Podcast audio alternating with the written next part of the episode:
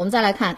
在三月十四号的时候呢，一位去过德国。法国啊，瑞士最终呢通过了中国台北转机回到了上海的英国籍女婿，看看哈去了几个地方，在回到了彭浦三泉路五幺七弄社区后，丈母娘和他刚坐完月子的妻子呢都希望说他呢能去集中的隔离点儿来进行这个医学的观察，以免呢影响两个月大的孩子。但是这个男子呢却是拒绝的啊，家属呢沟通无效之后，这三泉路五幺七弄的居委会负责人。就协调了，说由他的妻子带着母亲还有女儿呢前往亲属家居住，这房子呢就留给外籍男子来单独居住，进行居家隔离。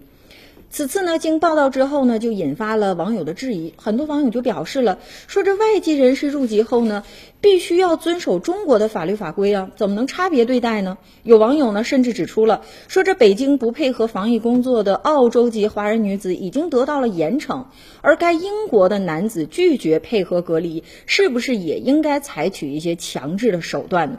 况且呢，该男子选择让刚做完月子的妻子和在襁褓当中的孩子离家的做法，这种做法可以说是非常极度自私的哈。由于很多老外呢在中国可以说是人生地不熟，当然属于客人，周围的人呢对他们在生活的层面上呢照顾的确实是多了一些，但这种照顾不能和制度来进行冲突。上海三泉路五幺七弄居委会的这个例子，大家呢在防控规定上对那名英国女婿做了让。不，这是对原则不应该有的变通。你比如说，在三月二十二号召开的上海市疫情防控的发布会上，上海市民政局的副局长曾群呢，曾经就特别的强调过，说外防输入啊是当前上海疫情防控的重中之重，社区落实居家隔离措施呢要从严从紧，而且呢，曾群他还特别强调说，居家隔离呢必须符合一人一户或者一家的这种居住条件，居家隔离的重点国家的入境人员呢，